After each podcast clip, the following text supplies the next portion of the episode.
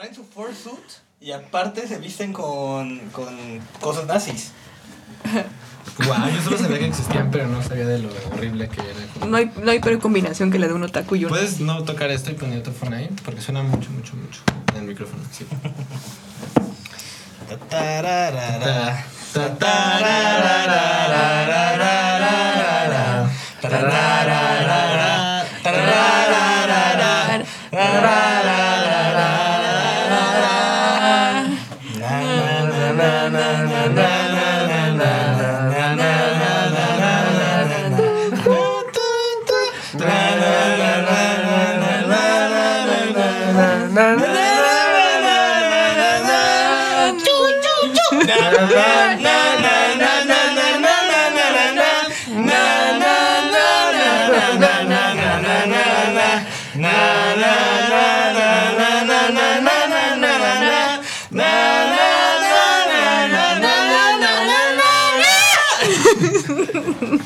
Hola, sean muy sean muy bien, bien- bienvenidas, bienvenidos, bienvenides a Distopía mi amor, el podcast más peligroso de toda Latinoamérica. Yo soy Sol Nazar. Junto a Dani la maquinista.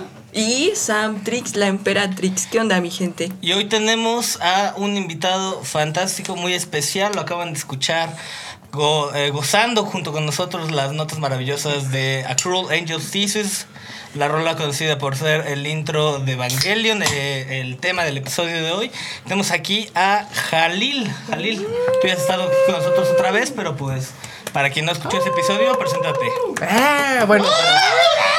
da- da- Dadas las circunstancias de este evento, me pueden llamar Shinji. Ok. Este, entonces, pues, como me van a identificar como Shinji, pues la misma persona que Shinji, ¿no? Shillon, no me quiero subir a la, no me quiero subir a Leva, No te quieres subir al robot. no me quiero subir al robot, las morras pelirrojas me molestan, todo eso, güey. Todo eso es mi personalidad. Hoy esa es mi personalidad. Ok, ok, Shinji-kun. Perfecto. Shinji. ¿Y Ikari Shinji-kun? ¿Te puedes decir Ikari Shinjiku? Ah, sí puedes. Pero tienes que decirlo completo. Ikari Shinjiku. Y así, o sea, puedes hablar normal y de repente, Ikari Shinji-kun. Pero es que yo te estaba diciendo Ikari Shinjiku. Pero eso me, eso me prende, amigo. No, hagan, por Solo favor. de. Va a pasar todo el episodio con una erección así.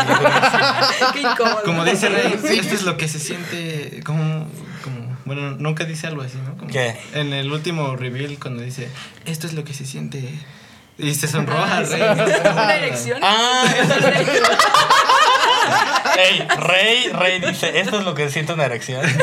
Que eso estaría re bueno Rey para un atrás. doujinshi, güey. O sea, estaría bueno para un hentai que sea como, oh, oh, ¿qué Estaría es bueno en general que Rey fuera trans. Así se siente el chido. rubor.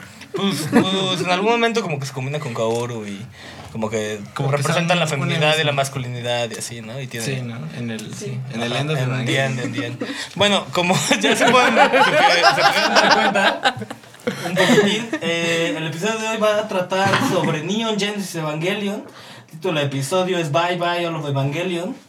Y pues es un tributo, un, una despedida a esta serie tan bonita, tan importante para mí, para, para aquí a Ikare Shinji-kun, para Samtrix, para, para la maquinista. Y pues va a estar lleno de spoilers de toda la serie, de The End of Evangelion, de todos los rebuilds, desde el 1.11, el 2.22, el 3.33 y el 3.0 más 1.0. Y de seguro por ahí habrá, eh, yo mencionaré alguna, alguna de las mamadas que me he leído en la Wikipedia de Evangelion, que ni siquiera salen en la, en la serie nada de los demás. Sí, pero. Pero- ¿Quién? ¿Qué? ¿Quién? ¿Quién? Otro. VIP, el ¿Por primer VIP. Pero Sol, yo creo que es la persona más geek de Evangelion aquí, defin- definitivamente. Sí, yo Sí. creo que hay que dejar claro que a él le gusta, así como dijo, no a todos, nos obligó a ver Evangelion. Nos Estamos agarrados, nos sequestró, estamos aquí. Pero fue el mejor secuestro de mi vida, el Claro. de ver Evangelion. Las obligué a todas a, ver Evangelion Así que tengan cuidado, es un otaku de mierda. Como, Eh, como en Clockwork Orange, ¿no? Acá les abrí los ojos y no. ¿Ya te gustó? ¿Ya te gustó? Este, Ya no pues bueno, Tienes que ver Evangelion, nos dan y tendré que hacerlo de nuevo. Y Y yo mientras Santi me pone las gotas, como, ya no tengo que huir de, ya no tengo que huir de esto, ya no tengo que huir de todo. ¿Y ya, y, y ya no viste? Y ya no vi, ya no vi. Aquí estoy, Me, me no me metí a Leva, me metí a Leva y vi Evangelion. Me evangelicé Bienvenida, por Leva. No, o sea, si no te evangelizabas, ibas a sufrir mucho, güey. Bueno, ¿qué, qué, qué piensan? eh, ¿Qué tal les pareció la serie, la primera película, las otras películas? O sea, es todo un desmadre Evangelion. O sea, aparte de, aparte de, de ser nada más la serie y lo que fue, se volvió como un fenómeno cultural en Japón y en el resto del mundo. O sea, me vi un video en YouTube en donde unos güeyes dicen, puedo sobrevivir, eh, creo que era un mes, consumiendo solo cosas de ¿De Evangelion. O sea, iban a comprar comida de Evangelion. Yo, yo podría What? vivir un mes solo consumiendo hentai de Kaworu con Shinji. La maquinista hoy, hoy, hoy, Sí, este, Anda muy horny el podcast. anda, anda horny, anda horny. Es que en casa Kaworu es mi razón de existir. Pero bueno. Pero estabas contándonos que en Japón pueden Verga, perdí el hilo. Sí, que en Japón viven en un mes entero de puro Evangelion. Ah, sí, estos güeyes, estos güeyes dijeron, no, pues vamos a vivir un mes entero de solo productos de Evangelion. Y esto incluye, o sea, ropa, no podían usar ropa, no podían usar shampoo, nada de esos tipos de cosas que no tuvieran, eh, Evangel- o sea, como marca oficial Evangelion, ¿no? Evangelion. Lo lograron, o sea, no tuvieron ningún problema. este, y tan, tan a ese nivel ha llegado, ha llegado Evangelion a ser como el fenómeno. Y banda Estados, o sea, Evangelion, el primer episodio salió en 1995 y la última película salió el año pasado en Japón. Así que la banda lleva, ¿cuánto es eso? Pues como 26 años. Ve- 25, ¿no? Ya estamos en 2021. O sea, pero la película, la última película salió en el 20. Ah, sí, cierto. O sea que además de otaku somos adultos otakus, lo que es peor. Ya casi tengo 30, de hecho. Momento incómodo. Era la gente que me daba miedo en la Friki Plaza cuando era adolescente. Es Nos que esos güeyes eran Y ahora soy ¿no? esa gente. Sí. Ahora, ahora yo soy el otaku grasoso que te gana. Sí, que tú juegas y ¡pum! Te, te gana los tres turnos, ¿no? Este. Proyecciones, cuidado. No son proyecciones, es la realidad. Es la realidad, pues, Es mi compañeros. realidad. Te estás burlando de mi forma de vivir. Y bueno, les. eh, habiendo, habiendo dado como este pequeño resumen de, de dónde sale Evangelion. Ah, bueno, el director es Hideaki Anno. Si, si han llegado hasta aquí y les gustó más o menos de lo que va, pueden abandonar el podcast, irse a ver los 26 episodios, la película The End of Evangelion, luego los los rebuilds. Este, el manga, este, ¿no? checar los videojuegos, checar las máquinas de pachinko, checar... Vean lo que sufrimos, escuchen lo que tuvimos que sufrir para venir aquí. Eso, eso es ser un otaku, escuchen. Claro, claro, claro. Y pues pueden abandonar el episodio y regresar en cuando terminen de ver todo eso. Les doy un, un segundito.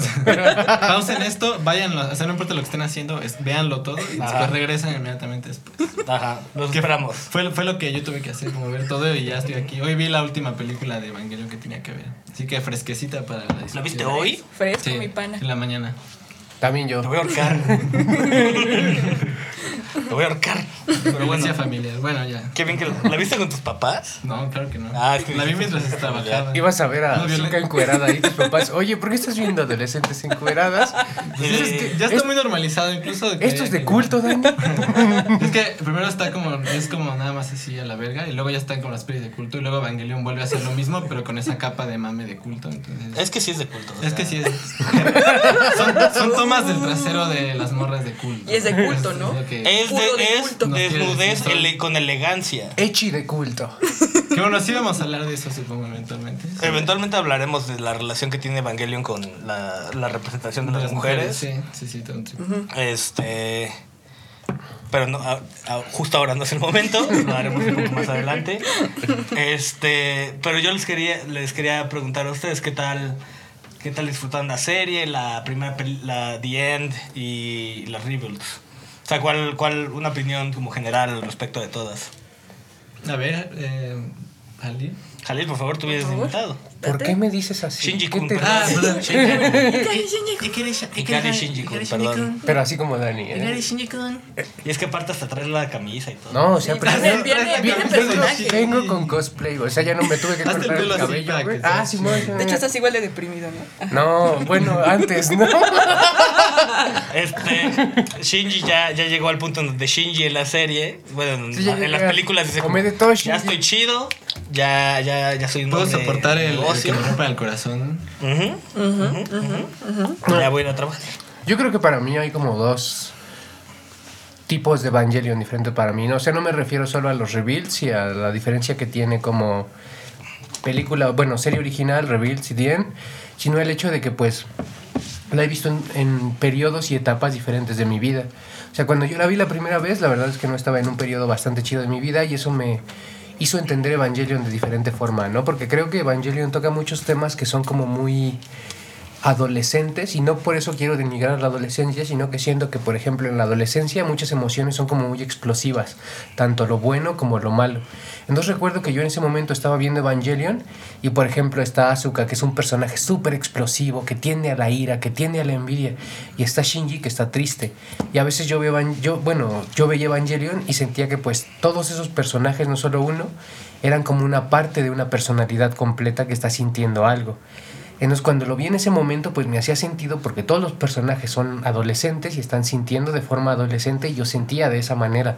O sea, yo sé que hay un mensaje, un trasfondo así, el, que lo que lo hace de culto, toda esa explicación de culto, pero a mí tenía esa gran explicación, es, esa gran sentido de pertenencia que me generaba Evangelion.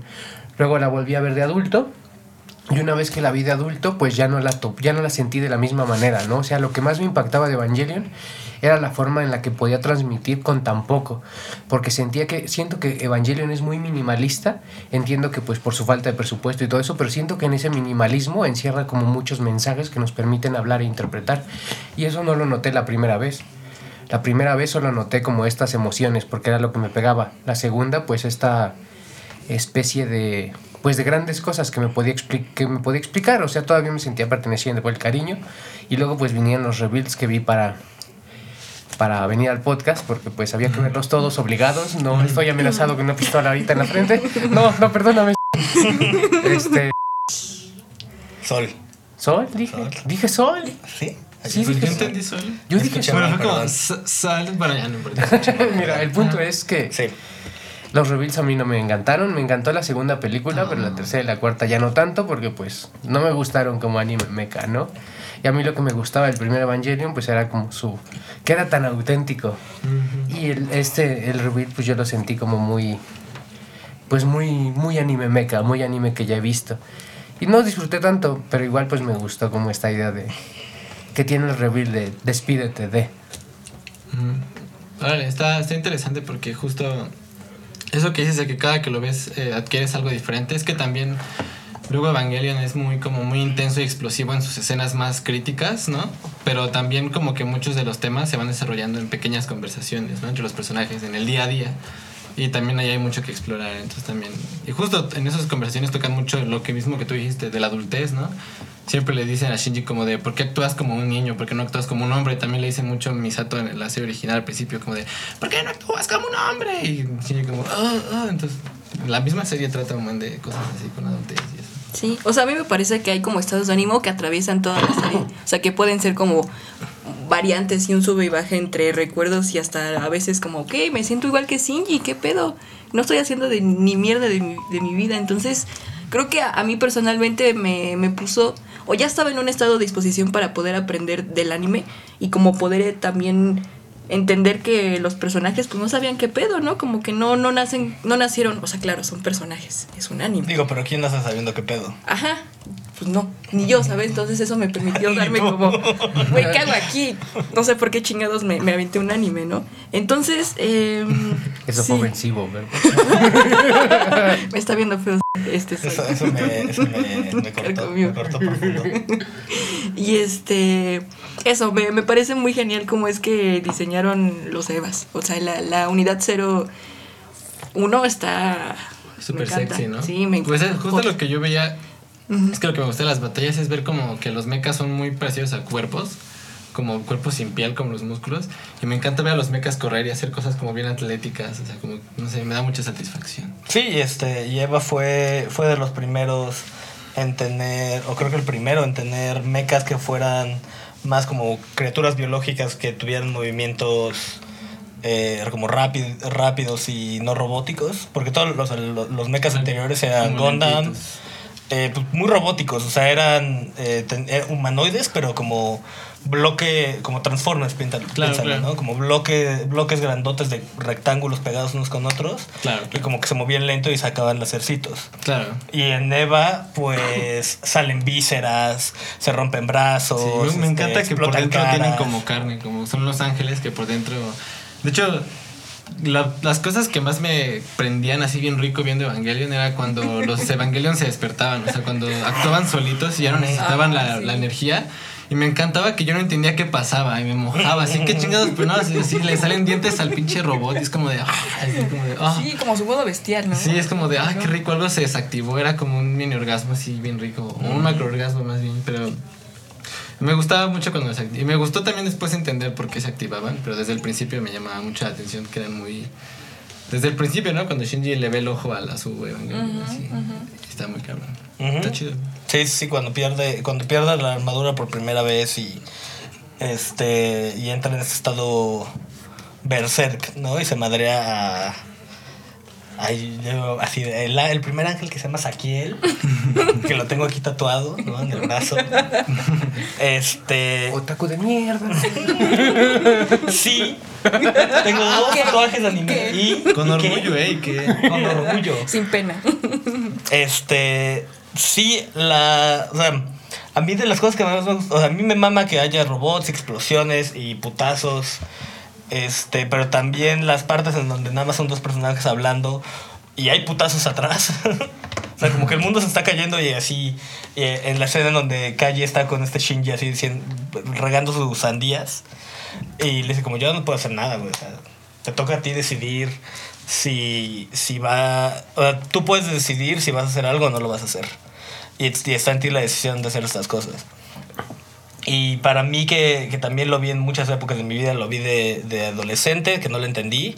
Nada más fue como robots raros, cosas sexuales, ¿qué pedo? Este, luego de más grande y como que fue, creo que entiendo un poco más a Shinji, o sea, la primera vez que lo vi me enojaba mucho porque de métete al robot, no mames, o sea, yo me hubiera metido al robot ya, güey, o sea. Como sus amigos que decían, quiero ser piloto. Ajá, porque, no, porque tampoco como podía ponerme los zapatos de Shinji y decir, güey, te estás puteando, o sea, te estás subiendo a una máquina extraña, a una máquina cosa Sí. extraña, Y- a madrearte con monstruos gigantes, No, y el abuso emocional de su padre. el abuso encima. emocional de su papá, o sea, que, que tengas la presión de, güey, si la cagas, todos nos morimos, ¿no? O sea, ya valió verga. Es que eso que dices yo lo vería como una especie de símbolo porque para mí es representativo. O sea, yo sé que nunca voy a manejar un robot gigante, pero siento que esta presión familiar está en muchas cosas, ¿no? Imagino como esta cosa de, a ver, a ver Shinji, ve a estudiar tu carrera o alguien más tendrá que hacerlo. Y no porque alguien más tenga que estudiar tu carrera, sino porque alguien más va a tener que cargarte de tu familia, al menos en el aspecto como más meritocrático de, de las familias de clase baja que tenemos, ¿no? Entonces a mí me parece que e- ese, ese, ese periodo de, de la adolescencia en el que está Shinji y por el que como que muchos nos identificamos, porque, o sea, yo sé que muchas personas cuando estás en un espacio en el que pues otras personas les gustaría estar, te dicen, hazlo, hazlo. Pero cuando tú estás en ese momento dices, es que quizá no quiero hacer esto, ¿no? ¿Por qué me estás presionando a hacer algo que no quiero? O sea, tú desde fuera lo ves muy bien, muy bonito, o sea, como sus amigos de Shinji. Pero pues tú que estás ahí dices, es que e- esto tiene unas consecuencias para mí o quizá no lo quería hacer. Por eso te digo que me, me gusta como a mí traspasarlo a una experiencia personal. O sea, te digo, yo sé que tiene sus símbolos, pero para mí es como de esta experiencia personal que conlleva alrededor de Evangelion es lo que siento que permite que, que se haga de culto, porque son muchas personas las que se pueden sentir identificadas con uno u otro de los personajes. Sí, yo, yo creo que en ese sentido pensaría como si tú no manejarías como un robot, o sea, no es imaginable, manejarías tu propia vida, o sea, pilotarías tu propia vida, que podría representar como el Eva, porque ambos, como el robot gigante y tu vida, pues conllevan esa responsabilidad y conciencia de que las estás piloteando, ¿no? Y son como cosas, eh, o sea, el, el EVA, esto me lo vi en un análisis, la verdad no es idea, no es idea propia, pero que, que, el Eva, que el Eva y Los Ángeles pueden representar como las situaciones de la vida que son más grandes que nosotros y que no sabemos afrontar y que te ponen y te subes al robot y tienes que, tienes que tomar decisiones que te van a afectar al resto de tu vida y van a afectar a la gente a la que quieres el resto de tu vida y pues a ver cómo lo haces, ¿no? Y improvisar y, y te comes la cabeza del güey y, y, y despiertas, o sea, ¿no? Así que sí, sí, o sea, este, creo que justo por lo que dices le llegó a tanta banda.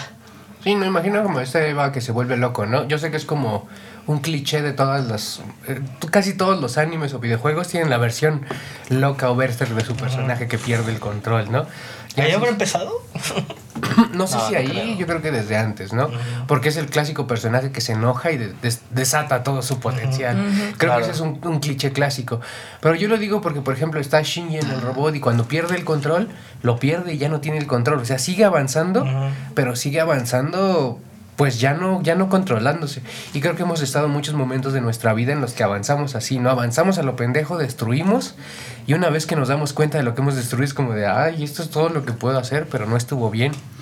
O está, por ejemplo, esto de que, pues ya ves que le ponen, este, ponen a Shinji a pelear contra su propio amigo o contra su amiga, dependiendo si estás viendo el original, el rebuild. Y pues hay veces que seguir el camino en el que estás siguiendo te pone a confrontar situaciones que no quieres confrontar y las personas de las que buscas aprobación te dicen tienes que hacerlo. Tienes que hacerlo. Y creo que ya como adulto pues se interpreta diferente porque existe un espacio de tu vida donde tú puedes decir, no, yo no quiero hacer esto. Pero creo que cuando todavía eres adolescente y no tienes esta línea de libertad todavía tan marcada, pues todavía dices, bueno, pues es que no quiero, pero me lo están ordenando aquí y son mi sustento. Al menos el sustento de Shinji es su aprobación, ¿no? Nosotros sabemos que tenemos otro tipo de sustento, quizás sea la misma aprobación. Y creo que ese no poder soltar cuando eres adolescente se ve reflejado en Shinji, porque es como de yo no quiero hacer esto, pero lo hago porque quiero esto de mi familia, porque quiero que me reconozcan, quiero reconocimiento. Y al final me obligan a hacer algo que no me gusta y termino enojado con ellos y enojado conmigo, aunque ellos me expliquen y después yo entienda que era algo necesario. Porque al final, ¿contra quién voy a descargar mi frustración? Pues contra quien me dio la orden o contra quien estoy buscando la aprobación. Aunque eso no justifica a Gendo. Claro. claro, claro, claro. Nada justifica a Gendo, yo siento. Bueno, pero por ejemplo, pon- o sea, este, tienes la situación en donde, en donde el ángel eh, toma el control del otro Eva, ¿no? Mm. Y tiene, y está el, el, el Dummy System y se está, están matando a Shinji, ¿no? Y Shinji dice como, no, yo, yo no voy a hacer nada, ¿no? O sea, voy a dejar que este güey me mate. ¿Qué haces ahí? Ah, mira, justo yo luego me pregunté eso, que tal vez siento que no es tanto, o sea, obviamente es muchísimo lo que les piden hacer, pero también creo que muchos evitaría si los trataran como pinches humanos, o sea, como que hay una... Misato lo trata de huevos. No, no, sí. Bueno, no, mira. O sea, mira, te voy a decir que al final me gusta mucho cómo relaciona. Ah, bueno, o sea, el Evangelio no es como de, el programa donde tratan bonito a los niños. Déjame hacer, déjame hacer Ese mi no es caso. el ejemplo. Pero Misato, Misato le, lo- No, no, le da su aprobación, no, no, lo trata no, chido. mira. Güey, que no. te inviten chelas no significa que sea Nunca le muy invitó buena chelas. Nunca le invitó chelas. ¿Cómo no? Nunca le Bueno, invitó pero lo chelas. Ahí en el haciendo refri que hacer. imple- chelas. Implícitamente. No, no, no, le dice, pasa una chela. Y Le ahí, hay por ahí, ahí chelas. si quieres. No, no, no, ahí si Le dice, quieres. hay algo para beber ahí en el refri y abre y hay pura chela. Eso sí pasa. No, güey. no, bueno, no me acuerdo. La verdad es que no me acuerdo. Pero, el punto es que creo que Shinji sí desarrolla una relación chida con Misato eventualmente. Al principio le llega a presionar culero cuando se escapa, porque creo que está chido pues que necesites tu tiempo y regresa. Como que siempre se lo putea y al final como que sí desarrollan algo chido, pero no sé, o sea, cómo le habla... O sea, como que toda la gente... O sea, creo que si tienes un niño que tiene que es el único que puede pilotear esta madre y tiene que saber el mundo, podría ser como más asertivo o, o brindarle más apoyo que la pinche frialdad. Bueno, güey, o sea, tienen. a Misato también su jefe la trataba Pero no de solo culo, por mi- ¿no? O sí, también, no, o lo sea, que digo no es ella que no estaba hecha para ser madre. Es A ella le tocó el papel. le tocó el papel de madre. Lo escoge. Bueno, ella lo escoge, ella lo escoge. No, pero es que mira, yo creo que se puede justificar a Gendo como se puede justificar a Shinji, porque creo que uno de los. No sé si mantras de Evangelion, pero sí uno de los temas que tocan es el egoísmo. Y por ejemplo, así como es egoísta Gendo, o sea, pero de una parte culera porque te lo demuestran, Al final de la serie, Shinji escoge el egoísmo de ser su propia persona. Y eso es lo que lleva a Muchas Gendo. veces, sí. Ajá, o sea, Shinji, Shinji es egoísta sí muchas mismo. veces. Y eso es lo que te hace ser humano, escogerte a, sí a ti mismo. Y Gendo está haciendo lo mismo, está escogiéndose a sí mismo frente a las otras personas, pero desde una posición de poder. O sea, creo que muchas veces Evangelion te dice que pues hay, un, hay una línea que nos divide porque nos escogemos a nosotros mismos, eso nos identifica como humanos, pero tienes el problema de que si no te escoges a ti mismo, pues te fusionas con los demás y pierdes tu propia identidad. Entonces a mí me parece que es, es posible justificar, o sea, entender a Gendo más no justificarlo. O sea, creo que Ah, se claro, es muy entendible. No, es 100%, no es, es de muy humano, de hecho. como Exacto. Es muy humano lo que yo, creo, yo creo que todos esos temas son humanos. Entonces, sí, sí, sí podrías justificar a Gendo diciendo, es que esa es una actitud humana, ¿no? Y creo que en los shonen, creo que por eso Evangelion cambia como muchos de, de los tópicos de antes, porque los héroes son como figuras que lo pueden todo. O sea, o lo pueden todo, o son muy nobles, o son pendejos, pero son muy nobles. Y creo que estamos acost- estábamos acostumbrados a esas figuras. Llega Evangelion y te presenta personajes que son humanos, que sienten como humanos, ¿no? Entonces puede ser que tú veas otro anime y digas, efectivamente, ese güey ya tiene poderes, va a ir a destruir el anillo, no sé. pero es que creo que eh, estos, esta clase de personajes, porque hay más personajes que seguramente son así, pero pues Evangelion es como el de culto, entonces lo reconoces. Además de culto muy famoso, ¿no? Pero pues que se reconoce como humano. O sea, dices, es que no todos los personajes son Jesucristo. No todos los personajes Claro, están... que, que- que ahora que lo mencionas, justamente a mí el personaje menos humano es de los que más me gusta. Y no es como porque sea un monstruo que yo creo que Gendo es como bastante monstruoso, pero es muy humano. Pero por ejemplo, este eh, Kaworu se me hace muy como, o sea, su, su re- sus reacciones tan como buenas, asertivas y buen pedo se me hacen como muy fuera. O sea, como justo, justo ahorita relacionaste lo humano con los problemas, ¿no? Y los, como los, las, como, ¿cómo se diría? Los defectos, por así decirlo, que también somos, ¿no? Pero, por ejemplo, Kaworu a mí se me hace perfecto y que no tiene defectos. Y por eso se me hace el personaje como menos humano, porque justo la mayoría de los personajes son muy humanos y todos tienen sus defectos. Sí, Y- Kaguro se, a mí se me hace una persona muy paciente. O sea, siento que cuando Shinji se, se deprime o cuando está como, no sé, como en su pedo, en muy su pedo, aparte, creo yo que las personas que lo rodean tienen mucha paciencia con, con él. O sea, yo creo que nunca en ningún momento como que se le abandonan y dicen como, ok, si no lo quieres pilotar está bien, pero necesitamos resolver esto. Yo siento que él es una, pue- una prueba, pues, fácil, eh, como ahí está de que si no piloteas tu propia vida puedes mandar al carajo a todo el mundo. Pero es que también eso pasa porque Kaoru es un ángel, ¿no? Y eso es lo que lo separa de la humanidad. O sea, él no muestra miedo cuando va a morir, es muy amable, ama a Shinji, parece que lo ama honestamente, ¿no? O sea, todo en la serie te, te parece indicar que no es el amor romántico casual, sino que es un, es un amor... Trascendental. Es un amor, no sé Está cómo muy llamarlo. porque No, es pues propio, trasciende, ¿no? trasciende literal realidades. Yo diría de, como de, lo, más- de lo más comprensible, o sea, de lo más puro tal vez, no sé si puro, pero muy, muy bonito, pues muy bello. Ajá, muy un amor eh, incondicional, póntelo así. Y no lo Ah, encuentras con pero un humano. incondicional bonito, de alguna ra- manera, muy chido. Ajá, o sea, pero ese amor solo llega de este porque es un ángel. Sí. Y, y creo que ese es un punto como muy importante, ¿no? Porque es como de, tú eres un ángel, lo ves de otra manera, pero todos los humanos que están aquí tienen un conflicto interno. Y si el ser humano es conflicto, pues, en- y, y no estoy hablando de que el conflicto sea malo, ¿no? Sino siento que al menos sentir trae conflicto en sí mismo, ¿no? Porque pues eres un cúmulo de emociones que van chocando y que se van transformando. Y Kaoru parece que lo maneja todo, ¿no? Es como el vato que ya fue 20 años a terapia, güey. Sí, sí, exacto, exacto. Eso te convierte Pero en está un chido ángel, porque ¿no? también A topa mucho a los humanos y, y le gusta, como dice, no puedo dejar de pensar en Shinji y le gusta ese conflicto, o sea, como que él- le emociona es los humanos, aunque él sea un ángel, como que me gusta que le gusten los humanos, como que le encantan y le encanta Shinji a pesar de ser conflictivo, ¿no? Y está muy bonito. Sí, yo, yo, a mí me gusta también mucho los episodios. ¿no? Oh, la película en serio, Kaoru es de mis personajes favoritos también. O sea, pero porque siento que también representa este ideal, ¿no? Entonces yo veo a Kaoru, eh, o a Kaworu, no sé cómo se pronuncie, y, y para mí es como de wow, o sea, no sé si es el ideal de lo que me gustaría ser, O te de inspira lo a ser me más gustaría amar, o que me amen, así, de, de esa forma. Exacto, claro. O amar tú así de esa forma. Ajá, también. exacto, ¿no? Y tú, tú ves este, así te ves en retrospectiva y dices, mmm, creo que yo no puedo hacer esto. Sí, sí, sí, sí, sí, sí. O sea, veo a Kaoru y digo, como, qué bonito, pero no. Yo soy más como Misato. ¿No? Con tu chela en la mano. Mira, Hazle con chingas. Misato el gritito que hace.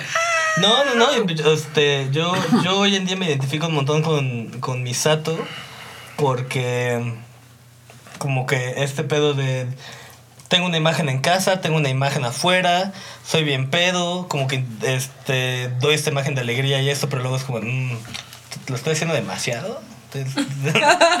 ¿Ya, me- ¿Ya se dieron cuenta? O? Tengo que hacer otra imagen. Ajá, ¿no? Este, y, y también como la esta última vez que la vi, estaba viendo a Misato decirle a Shinji como, güey, ponte al tiro, como que haz algo, y me veo, este, como, como con mi hermano, por ejemplo, que luego digo como, güey, ya, o sea, hazlo, ya, no es, fa- no es difícil, hazlo, o sea, no, te estás poniendo más pedos de los que realmente es. Claro. ¿no? Y como esa frustración de querer a alguien y decirle como, güey, puedes hacerlo, sí puedes, por favor hazlo. Y que la otra persona diga como, no, no puedo, no quiero hacerlo, no puedo, no quiero hacerlo, no puedo, no quiero hacerlo. Y también me veo en Shinji haciendo esas mamás de, no, yo no quiero, no puedo, no, yo no quiero, yo no, no puedo. Ajá, a, mí, a mí también me pasa eso. Siento que en diferentes etapas de mi vida me puedo identificar con diferentes personajes. Por eso es que te decía que siento que todos son como una amalgama de una sola personalidad. Claro. Pero pues que por razones narrativas se separan. Porque siento que, por ejemplo, me he sentido como Shinji. De hecho, que es como de tú. Yo, todo el mundo sabe que puedes menos tú. Creo que esa es como la imagen de Shinji. ¿no? O sea, Sí. dicen, güey, sí puedes. Sí, sí, sí. Eres el único que puedes. ¿Por qué la única persona que no cree que puedes eres tú? Tú, sí. O no quieres, todos sabemos que puedes. De hecho, esto te- podría tener honor, lo, lo que tú quieras. Y, y- y no quieres. Y otras veces me he sentido como azúcar, así, lleno de envidia, lleno de orgullo, lleno de rencor, porque las cosas que creo que me salen, viene alguien más y lo hace mejor. Y también con Misato, ¿no? Con esta figura, tratar de ser la figura paterna, al menos en mi caso. Y decir, bueno, es que lo estoy intentando, estoy tratando de salvarte, de que saques tu máximo potencial, pero no quieres. Y lo intento, y lo intento como amigo, lo intento como como el amigo paterno que te invita a chelas, aunque tú no te acuerdes que le invita a chelas a Shinji. Y de hecho, por cierto, en el review, esa madre tiene este patrocinador de Doritos, güey. Ah, sí. tiene una publicidad descarada el review, pero No no- mames, pues ¿de dónde crees que sacaron el presupuesto para las peleas? o sea, esas peleas no son de grapa. Ya está todas son 3D, sí. Ajá, ajá. pero lo que voy es que yo creo que es fácil identificarse como en diferentes personajes, ¿no? Claro. O sea, es como, por ejemplo, también me he sentido como, como Misato, pero no en lo que tú dices, sino también en el hecho de, de ver en alguien la figura de tu padre o de tu madre y que por eso sientas atracción. No dices, sí me gustas, pero siento que veo demasiado de mis padres en ti. Ey, ey, ey. Y, y a mí me ha pasado, ¿no? Y cuando lo, lo escuché decir de Misato fue como de, es que me ha pasado. Y te entiendo, ¿no? Porque eso te da miedo. Pero dices, yo no tengo una gran relación con mis padres. No, o sea, no estoy hablando en general. Porque pues mis papás me caen muy chido, ¿no? Pero luego... No estoy hablando de mí. O sea, pero son personas a las que conoces, ¿no? Y mientras más intimas con una persona, creo que te das cuenta de las cosas que menos te gustan de esa persona. Entonces, cuando ves unas actitudes que se parecen a las de tus padres en una persona, dices, es que estoy intimando con una persona, quizá por las mismas actitudes que ya le conozco, pero eso significa que también estoy intimando en la manera en la que reconozco a mis padres ahí y las cosas que no me gustan de ellos ahí. Y pues, por ejemplo, algo, lo que hace Misato de escapar de eso es algo que yo también he hecho. Entonces, para mí es como, no sé, te digo, es como, siento que diferentes veces en mi vida me he sentido como varios personajes y por eso me impacta tanto. De- Independientemente si es el rebuild o la vieja, es como de, ay, o sea... Pero a ver, tú dime, ¿qué personaje te gusta más? Ay, verga. Kaguro también es de, mi- de los favoritos, pero creo que Azuka está, está cabrona. Tiene un pedo denso como de no querer dejar entrar a nadie a su intimidad. Y me, me gusta la palabra intimidad porque parecería entonces que tener contacto y intentar tener una relación con alguien más es intimar. Es intimar como desde lo que les gusta, ¿no? Y eso, es- eso podría parecer como un detalle, pero es importante también a la hora de poder sacar la intimidad intimidad, me gusta esa palabra. Pero sí, Azuka es muy, muy chida, tiene algo interesante que al final me gusta cómo es que des- se desenvuelve de, ok, sí quiero tener relaciones y no son tan malas y tengo, sigo siendo muy regea y necia, pero lo voy a intentar a mi manera y muy suave y, y a mi ritmo nada más. ¿Cuál Sí, es, es muy, es muy cabrón como en el reveal cuando justo antes de que como que se muera y se fusione al mecha que luego se vuelve el ángel, como justo tiene una conversación con Misato bien chida donde como que acepta ese pedo y dice como que, hey, sí puedo sonreír, ¿no? Así como que puedo hacer conexiones chidas. Entonces justo al final se da cuenta como de esa cosa, está chido. También Asuka. Y me gusta también porque Asuka es muy insegura en el fondo y también Shinji, pero justo cuando, como que Shinji se aleja y se va hacia adentro y Asuka más bien lo, lo muestra con violencia o como con esa competitividad, ¿no? Y sí, o sea, como que justo está chido, es como son las distintas facetas de un mismo problema también entre los personajes. Y está cool. O sea, a mí, a mí, a mí en todo esto como que, eh, hablando, de, hablando de Kaoru, como me cuesta, me cuesta empatizar con él porque esa forma tan pura, tan pura sin, sin condiciones, sin, sin algo ulterior de amar se me hace como muy extraña. Pero también, por ejemplo, algo, alguien más es Kaji. ¿No? Y Kaji con la claridad que tiene sobre las También cosas, es bien claro la claridad de misión, la claridad de esto es lo que yo quiero y lo intento y oye Misato, vamos por unas chelas, oye me gustan mucho, Es bien al suave ese, güey. Muy al suave. muy Debería- bien, voy, a, voy, a, voy a regar mis sandías, ¿no? Ujú, güey. Y las riego y se está acabando el pinche mundo, pero pues yo aquí estoy feliz, güey, ¿no? Yo, o sea, yo quiero llegar al punto en donde, eh, en donde, en donde soy calle y estoy regando mis sandías analógicas. Este, y estoy diciendo como, bueno, el mundo se está yendo a la verga, pero pues aquí, aquí me lo estoy pasando bien y aquí aprendí mucho. Yo no estoy seguro si me gustaría como el momento Kaji, porque creo que es un momento de máxima resignación. Y, y el momento de máxima resignación quizá te lleve como una tranquilidad, ¿no? Porque ya aceptas tu destino. Es, es justo lo que le dice a Shinji, ¿no? Mira cómo estás, está cayendo el mundo la mierda y yo estoy aquí regando mis sandías porque pues igual ya nos cargó, No, pero es que igual le dice como, pues, yo, yo ya no, yo personalmente ya no puedo hacer nada, ¿no? pero lo dice de Más, más que resignación, diría una aceptación de la situación. Es que yo lo veo en ambos lados porque, o sea, aceptar la situación hasta cierto punto es resignarse. Más, bien sea- que lo puedes. Es que sí- pero también creo que la puedes aceptar. Y creo que resignarse es como que lo aceptas, pero no te gusta. Y la creo que este calle lo acepta muy como al suave, justo como de que. Como que va, pero pues aún así voy a. Como es lo que me hace feliz, ¿no? Como que yo muy feliz dentro de esa aceptación. Es que yo siento que la resignación no es ni positiva ni negativa, ¿no? Yo, yo llamo eso como el momento máximo de resignación porque, o sea, cuando está ahí dice ya no puedo hacer nada. Ujú. Cuando está con Misato dice es que ya no puedo hacer nada, tú escapaste. Y creo que muchos de los momentos en la vida de Kaji es como de, es que esto pasó y pues ya qué hago, ¿no? Está la opción Shinji de llorarles y está la opción de decir, pues mira, me voy a poner a regar sandías. ¿Por qué lo haces? Güey, me gusta regar sandías. Pero te está cargando la... Me gusta regar sandías. Mm. Siento Oh, que sí. es como ese momento en el que dices, bueno, pues ya, así que, que estás hasta la verga, estás hasta la verga. Sí, y suena muy empoderante también, muy empoderador. Ah, que dices, mira, esto me está llevando a verga, pero ¿sabes qué? Voy a poner una película, voy a escuchar una canción y ya ni siquiera estás preocupado porque no vas a tener, dices, ya, soy harto. Es el momento, es- por eso te digo que es como el momento máxima resignación, dices, basta, pero no me gusta el momento máxima resignación porque siento que tomas esa perspectiva de, ya no puedo hacer nada. Y a mí es esa perspectiva así, que es, es algo personal, o sea, me gustaría también pues tener la capacidad de decir ya la verga, ¿no? y regar sandías. Bueno, las sandías no tanto, quizá yo cultivaría melones o un pedo así, ¿no? Este, o papaya, me gusta más la papaya. Bueno, alguna fruta. ¿Alguna Alguna fruta. Alguna fruta, digamos. Bueno, tener un huerto, güey. Tener un huertito. Ajá. bueno, Claro, como calle, claro. tienes su huertito. Sacas tus tomates, Mm, te preparas un pico de gallo, sí, sí. un huevito, así, así me imagino mi vida. Oh, ya, ¿Sabes cómo se retiro, lo, lo de Kaji? Que como el último, la última película del Reveal, o sea, como sus amigos, ¿no? Que, que dicen, o sea, que sí está bien jodido el mundo, pero dicen, bueno, como que pues yo soy como médico aquí, ¿no? Mm. Y, o bueno, yo pues Mm, intento... eso está bien como chido. que Como que ese estar bien al suave, a pesar de que afuera esté como... Como destruyéndose el mundo. Pero me gustó lo que dijiste del momento Kaji, nada más para terminar de decirle esto a Sol. Que eso de Kaworu, justo más bien que como justo Kaworu como una unidad es, es raro, ¿no? Pero justo más bien siento que a veces en la vida tengo, como tengo momentos Shinji, tengo momentos Kaworu. Por eso me relaja, porque son como esos momentos que tienes de claridad y dices, sí. Mm. O sea, como de armonía in- intensa interior que dices, Ujú. que hay como dices las cosas que dice Kaworu.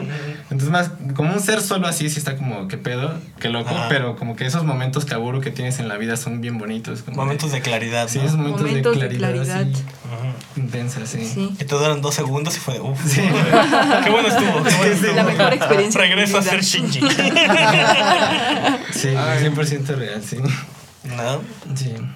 Este. ¿Qué? O sea, lo malo es que te identifiques con Shinji, güey. O sea, yo creo que. No, no porque sea malo malo en sí mismo, sino porque pues es como de, güey, te sientes como Shinji, ¿quieres un abrazo, amigo?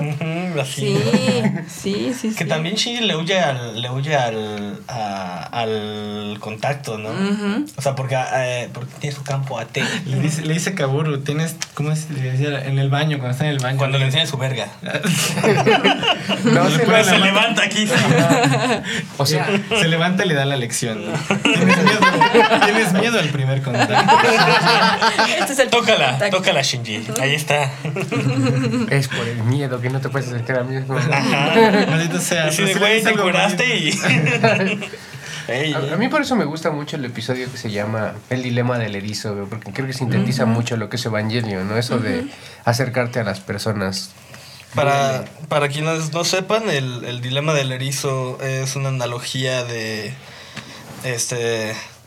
Schopenhauer. Sí. Viene en el mundo como voluntad y representación, volumen 2, de Arthur Schopenhauer. Este, y en este, y el dilema del, del porcospín es que si cuando se acercan para buscar calor uno con el otro, pues se pican con sus espinas. Lo cual está cagado porque sabían que los porcospines hembras no tienen espinas. Bueno, pero es siglo XVII. Siglo XVII, no hay varo para checar todos los porcospines. Ese, ese güey decía, suena lógico, soy filósofo natural. O sea, sí, pero. y el, no, y el, el, eh, el dilema es una analogía de que las personas no se pueden acercar sin lastimarse. Y que sí, o sea, nada más como que le puedes meter aire, pero Sí. los erizos sí se abrazan. Ajá, realmente, tiene sentido. En su panza no tienen espinas. claro, claro, claro. Y y no solo no se pueden acercar sin lastimar, sino que, o sea, si no solo se alejarían, sino que tristemente necesitan acercarse, porque sí necesitas acercarte, Sí, aunque te duela. Exacto. Necesitas el, necesitas el calor del otro para no morir de frío. Mira, como analogía es bonita, güey. Yo sé que puede ser muy pendeja. No, no, no, no. Nada más, o sea, nada más. Tienes lo suficiente. O sea, eh, eh, investigando para este episodio, leí, leí esa parte de Schopenhauer y, este, y buscando en Facebook estaba viendo mamadas y de repente veo que alguien publica como, ¿sabía que los porcoespines hembras no tienen, Ah, no Momento tienen espinas? Y yo de, ah, Bueno, pero te digo, eran pendejos, güey. O sea, pero lo decían bonito. así. claro, claro, claro, y está muy bonito. Y es cierto. Bueno, al menos es cierto en Evangelion. Ya sabemos que en el mundo real no, pero en Evangelion es como la Pues trama central, ¿no? Entre Más entre más ¿no? te acercas, más chance hay de que te lastimen, ¿no? Pues para mí sí ha sido. Es que yo creo que eso es, eh, lo, lo decían aquí al lado, ¿no? Es que se me olvidó tu nombre artístico del podcast, repítemelo. Sam Trix. Ah, Samtrix. Es que te iba a decir, este, carita triste. También. Pero ya no te ves tan triste. Entonces dije, no, pues igual Ya, ya no le queda, ¿no? Es como. Se fue el pedo. A ver, yo tengo una pregunta. ¿Llevarían a cabo el proyecto de instrumentalización humana? No. No. No. Ah, qué bien que todas las respuestas son no. Fue un güey que dijo sí. Ay, no. Yo sí, No. ¿qué pedo? Ese güey es viendo. ese Sí, yo, yo es siento viendo. que. Ese la- o sea, Guácala. está la posibilidad de decir que sí, pero no soy Jesucristo. O sea, yo, yo creo que decir que sí es aceptar el bien de la humanidad frente a- al bien, al bien personal. Y creo que eso es muy, muy complicado, ¿no? Igual habrá una persona que te diga, no, yo siempre antepongo el bien person el bien social, Ajá. el bien común frente a mi bien, ¿no? Y es como dices, bueno, yo estoy seguro de que muchas de las cosas, o sea, estoy seguro que no le dirías a 20 personas, vénganse a vivir a mi casa aunque ya me quede sin nada. Claro. Porque estamos acostumbrados a cierto nivel de comodidad. Entonces, por eso me gusta como esta idea de... O sea, yo, yo sé que solo una persona así que está sufriendo demasiado, que es como la idea de Shinji, podría llevar a cabo este proceso, ¿no? Porque es una persona que ha perdido tanto que es capaz de decir, ya no me queda nada de perder. ¿Qué- qué pe- ya no me queda nada que perder, ¿sabes? Llévame a mí, úneme a los demás, no tengo nada que perder. O sea, siento que solo en ese caso diría que sí. Ujú. O en el caso de que fuera Kagoru, porque es como yo amo a todos sin preocuparme por lo demás. Pero no, a Kaburu le gustaba que los humanos fueran, que tuvieran errores, porque justo Kaburu que no quiere, cuando, o sea, como Shinji lo convence de, de no, o sea, de no seguir el plan de Gendo en el tercer reveal, ¿no? Sino que dice, va, vamos a hacer lo que tú dices, Shinji, o sea, como de lo de las lanzas y ese pedo, ¿no? O sea, creo que, Pero pues no, porque, o sea, o sea, yo por lo que entiendo, Kaoru... Kaoru sabe- convence sabe- a Shinji de lo de las lanzas. Ajá. Ah, bueno, pero porque primero, porque primero como que ve a Shinji llorando y dice, va, yo lo hago. O sea, bueno, o sea, como que el... Sí, del plan de específico lo comienza Kaguru, pero como que Kaguru como que acepta porque ve a Shinji muy triste y dice vaya y le quita la cosa entre el cuello y le dice va yo lo hago y yo me yo voy a hacer lo que tú quieres Yo me Ajá. sacrifico por ti. Yo me Ajá. sacrifico por ti Pero porque le iban a explotar el cuello si manejaba un Eva, ¿no? Pero igual se sacrifica por Que él. también se sacrifica por él. Y porque las pendejadas de Shinji llevan a la, a la muerte de Kaoru, ¿no? O sea, Kaoru le dice varias veces como, Que no Shinji, haga". párale ya. En el reveal, son en el reveal. en el reveal le En el dice como, ya, güey, ya, güey, no, no, güey, güey, güey. En el original Sí. ya ves que le dicen, tienes que matar a tu, a tu compa. El que No, te y Kaoru le dice honestamente". como, tú date, güey, yo no tengo pedos, tú... No, y y- acepta la muerte, acepta muy bien la muerte, ¿no? Yo creo que también el proyecto de instrumentalización como abandonar la idea de este escudo AT que mantiene tu cuerpo, tu, tu forma y tu ego también, que es lo que te constituye, pues qué pedo, o sea, qué pedo, cómo te puedes disolver en ese caos, en esa irremediable... En el No. Bonais de mango. Ajá, en el bonais de mango, en el juguito de, de sana, no sé, de zanahoria, güey, la Fanta. mierda así. La Fanta, entonces, ¿cómo, ¿cómo estás allí? ¿Cómo puedes como aceptar ya la instrumentalización? Te vuelves una herramienta. Sí, pues siento que justo alguien muy gendo es quien lo haría porque es la mera negación, ¿no? O sea, no puede aceptar que perdió a alguien, o sea, como que siente que esa distancia humana lo ha lastimado, entonces pues quiere que todo sea en un caldo, ¿no? Porque así ya no, hay, ya no hay error, ya no hay pecado, ¿no? O sea, como... Yo creo que cuando estás en esa negación tal vez sí se te antoja... O si te sientes muy jebus, no sé en qué momento se te antoje la instrumentalización humana. la Yo verdad. creo que cuando quieras evitar el dolor es lo cuando, cuando se te antoja, ¿no? Como cuando quieres... Porque creo que también trata mucho de lo del escape. O sea, ¿qué Claro. escapas? Entonces él está escapando al dolor y por eso quiere como disolverse en todo ese caldo de Fanta. Sí, no, y ahí están como las escenas donde está en el tren, o sea, no en el tren imaginario, sino en el tren cuando está huyendo, porque es como de huyo, pero no tengo a dónde ir. O sea, no, hay un espacio donde no puedes escapar de ti mismo, porque tus problemas te vienen persiguiendo o van a ir a buscarte hasta donde estés. Y pues no sé, o sea, el espacio Shinji, por eso es que te digo, si alguien se siente muy Shinji, pues igual le necesita un abrazo. Sí, que los, los abrazos al final también son importantes de cuando la reconciliación de Gendo y Shinji. Claro. Un abrazo es muy importante. No, no sabes a quién puedes El abrazo que salvó al mundo. El abrazo le salvó. Yo no recuerdo cuando se abrazan. Cuando en el último rebuild, cuando, cuando tenemos nuestra sesión de psicoterapia con, Ay, la acabo de ¿Con ver, no me acuerdo de su abrazo. Que se Gendo, abracen. ah, o sea, Shinji es chiquito y sale Gendo y se pone de rodillas y, le- y lo abraza y le dice, perdón, pero lo siento mucho, Shinji. Sí, cuando- justo no recuerdo eso. O sea, desarrollo escena, de Gendo, sí, sí, porque pues, ya ves que dices que tenía miedo, Ujú. Sí, sí, sí. sí. tenía miedo. Sí. Tenía miedo a que me, a que me vieras como yo me veo. Claro. Y lo, y lo abrazas. Y ahí es cuando todos nos quedamos como, no mames. Qué No fuerte. mames. qué Yo me acuerdo que cuando, cuando la vi, creo que te la repetía mucho, yo decía, no mames, es más fácil, es más fácil al contra que monstruos corazón. que al ¿Qué corazón de tu papá, güey. ¿Qué pedo con la frase de. ¿Cómo se llama el novio de Misato? Se me olvida. ¿El de Kaji? el Kaji, Kaji. que, la que le dice Misato a Shinji que le dijo a Kaji que solo puedes hacer dos cosas por tu padre, como Ah, hacerle así en el hombro, abrazarlo en el hombro o matarlo. o matarlo. Sí, Fuerte. sí. A, a veces sí se siente así. Digo, no creo que sea así, pero a veces sí se siente así. Sí, sí, la- la- las relaciones parentales son siempre muy difíciles, ¿no? Relaciones frías parentales, sí. Y este, y a veces como que tener esa conversación con tu papá o con tu mamá así de, oye. Estas son las maneras en las que me has lastimado y entiendo que por qué lo hiciste, porque también eres humano y tuviste tu desmadre, Sí. pero pues sí te lo tengo que decir y, pues abrazo. Pero pues no platicas con tu papá arriba de tu mamá que es un robot gigante, ¿no? Adentro, adentro de tu mamá que es un robot gigante. Hay formas de hablar. Hay formas, güey. O sea, yo creo que Shinji por eso supera eso, ¿no? No, pero justamente acuérdate que cuando, que cuando habla, cuando puede hablar con Gendo, ya no está en el Eva. ¿Cómo no? Está peleando el EVA 1 con el 13, ¿no? O sea, El pero 8 cuando se ponen a 13. hablar, o sea, es porque, Ah, sí. es porque Gendo le dice, esto no lo vamos a arreglar a vergazos. Ya, aguanten, ¿no? Y Shinji dice como, tienes razón, papá. Es que eso lo imagino como muy latinoamericano, ¿no? Como los dos se agarran a vergas y dicen, bueno, Esto no lo vamos a arreglar a Mejores amigos vergazos". ahora. ya llegó la patrulla, hay que decirle que era un tiro de compa. Que aquí nadie se va y sí, lo terminan platicando, ¿no? Y termina, y terminan, Es un peligro. y terminan despidiéndose de los Evas, ¿no? O sea, esta Mari al final se despide de todos los Evas, desde el 00 hasta los Evas infinitos y el Eva 04. y- Hasta el suyo, ¿no? Que es el rosa. Es Mari, güey. A mí, yo defiendo a Mari Porque Bueno, pero ¿por qué? es chistosa. ¿Por qué es feo? ¿Por qué es y por qué lo defiendes? Porque ¿Por qué es el me gusta, me gusta que al final sale con Shinji y Ah, tenga como esa relación chingoncísima así de sí, vamos a coger ahorita. Ah, bueno. y que es muy. si lo ves así no suena tan No, y feo. aparte, y aparte que Mari, que Mari es como la, como la única persona que disfruta manejar a Leva, pero no le conflictúa. ¿Qué? que como que tiene su, como que tiene planes por atrás, pero es para ayudar a la banda. Este, salva a Shinji al final.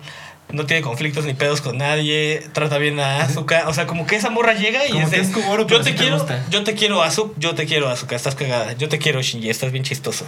Güey, yo nomás veo un personaje de relleno que pusieron para fanservice. Tal vez.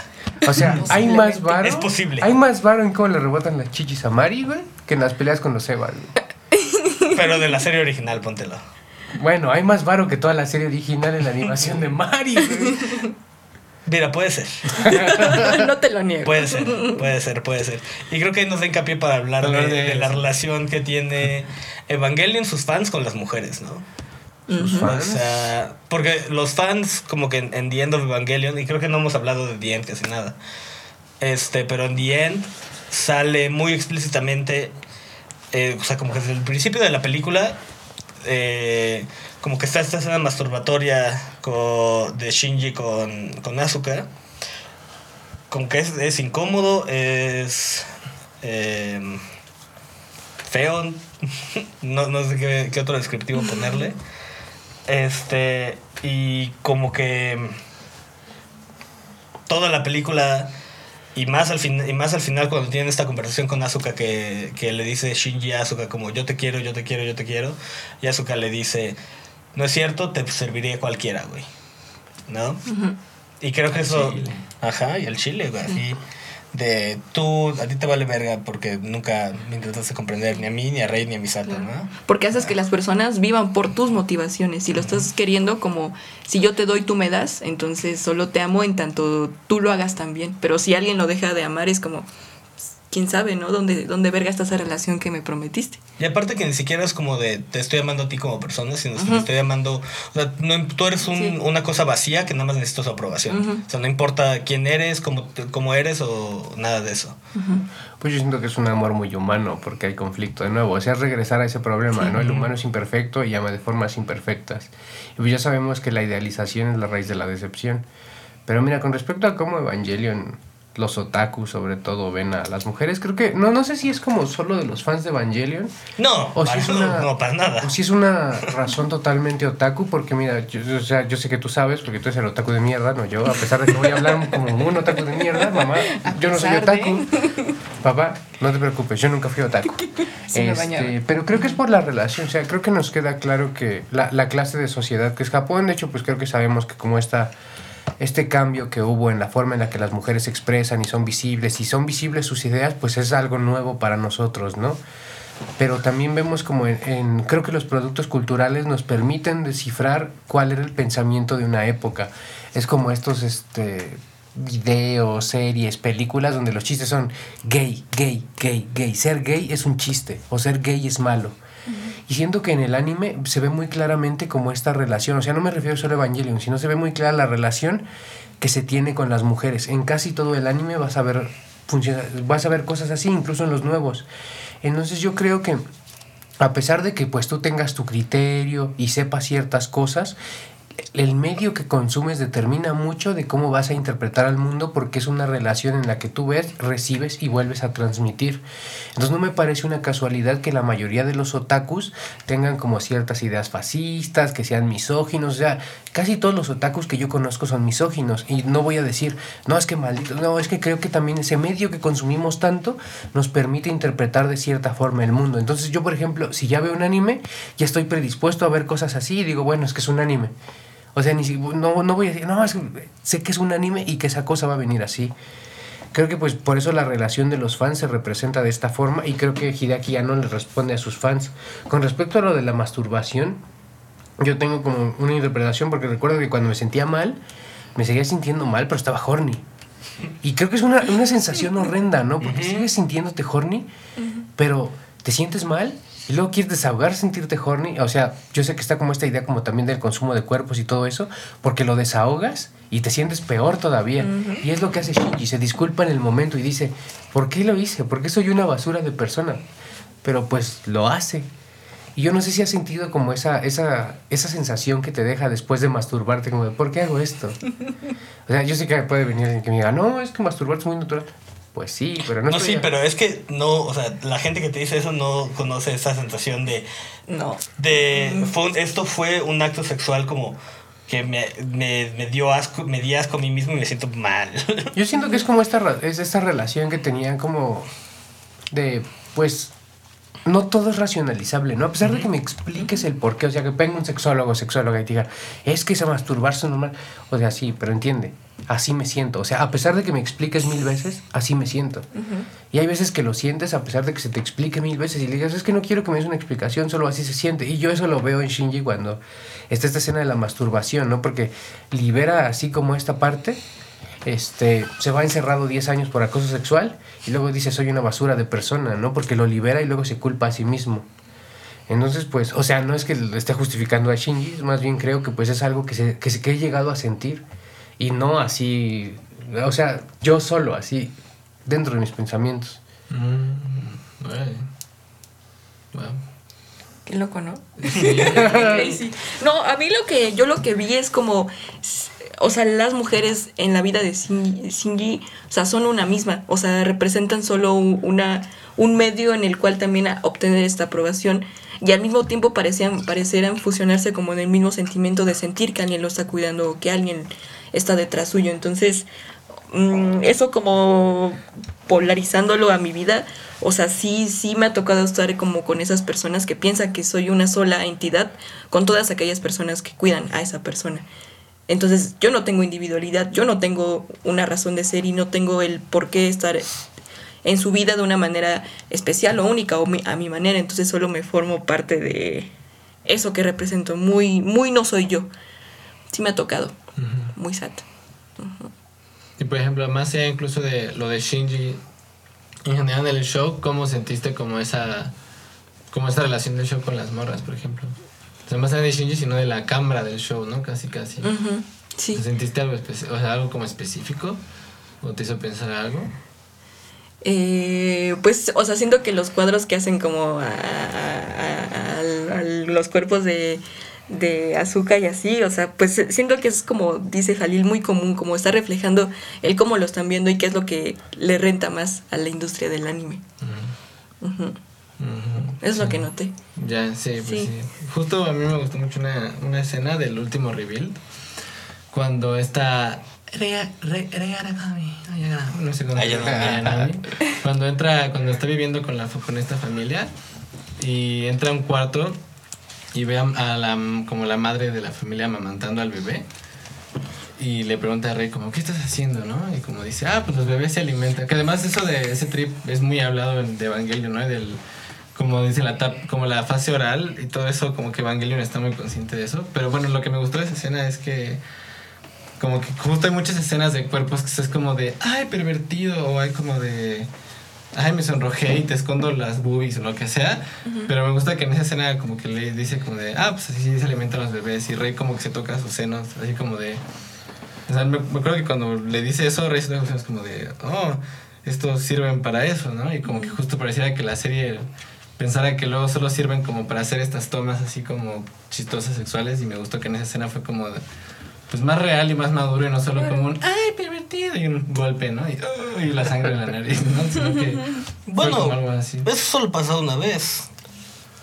No, o sea, bueno, o sea, como de, o sea, lo del golpe específico que, o sea, bueno, varias veces hay tomas como de cuerpos sexualizados. Me pero, refiero. lo, pero como este, este un cliché ejemplo de, ajá, de, de golpe. pervertido pasa con Asuka y ya. Bueno, o sea, Ah, pasó una vez, una vez. pero muchas veces, o sea, lo del golpe una vez, pero muchas veces Asuka le dice pervertido a Shinji más en el, en el anime original, pero aún así era solo un ejemplo, me refiero a que, o sea, todas las escenas que sexualizan los cuerpos Ah, de claro. las morras. Sí, sí, sí. Sí, no, o sea, pero yo creo que es parte también de la narrativa, porque hay una, hay un capítulo que a mí me gusta, que es cuando Asuka se va a dormir junto a Shinji. Ah, súper Y. Shinji la ve, o sea, o sea, la ve como la vería un adolescente. Este, y sé que después le dice pervertido porque está como ese de pervertido, trataste de besarme mientras dormía. Y escucha que está llorando por su mamá, ¿no? O sea, que, que se va a acostar junto a él porque se siente mal. Claro. Este, que son, o sea, la, la razón por la que Asuka se va allá y la razón que Shinji está viendo a pesar de que esté ahí, pues me parecen como otra vez relaciones distintas entre lo que procesas y lo que estás sintiendo y lo que, lo, lo que te provoca eso, ¿no? Porque Shinji está ahí, está sintiendo algo y escucha que Asuka está ahí y huye también. O sea, es un constante huir de sus emociones de este personaje. Sí, sí. Que lo que es lo que me gusta también del reveal, que también Asuka se va a acostar con Shinji, pero en el reveal es como más una conversación más chida. Como más, ah, más más chida, como más madura y más como hablar de lo que sienten y de por qué pilotean los Evas. Ahorita que hablaste de A- Ayanami, como su curiosidad genuina, como por el qué significan esas cosas que están experimentando y que ella ve, dices como, ¿qué es la curiosidad? ¿Qué es, ¿Qué es vivir? ¿Qué es amamantar? ¿Qué es plantar? Y demás. Entonces, es muy genuino de su parte como querer experimentar la vida de, de primera mano. Porque no lo tenía, porque no le habían permitido tener ese tipo de memorias y ese tipo de experimentos. Ujú. Sí, es muy- está bien bonita esa parte. Ujú. Casi casi parecía que, se- pues sí, ¿no? Como de una relación abusiva donde solo te dan órdenes. Y de repente es como, no, tú puedes... como- Ajá.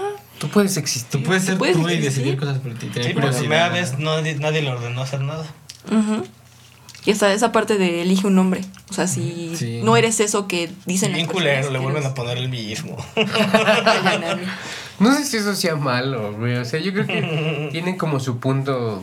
Bueno, mínimo no le hubiera dicho Rey Hornalera. O sea, güey, se lo pone Shinji. O sea, Claro. Shinji también es un pendejo, ¿no? Sí, es, un- Entiende. es un pendejo triste, ¿no? Como pendejo triste que fui, comprendo que los pendejos, los tristes somos a veces muy pendejos, pero, pues, ¿cómo le pides un, consejo al pendejo triste, güey? Porque te importa. Al poeta atormentado. de- Ah, sí. oye, un momento, estás hablando mal de mí.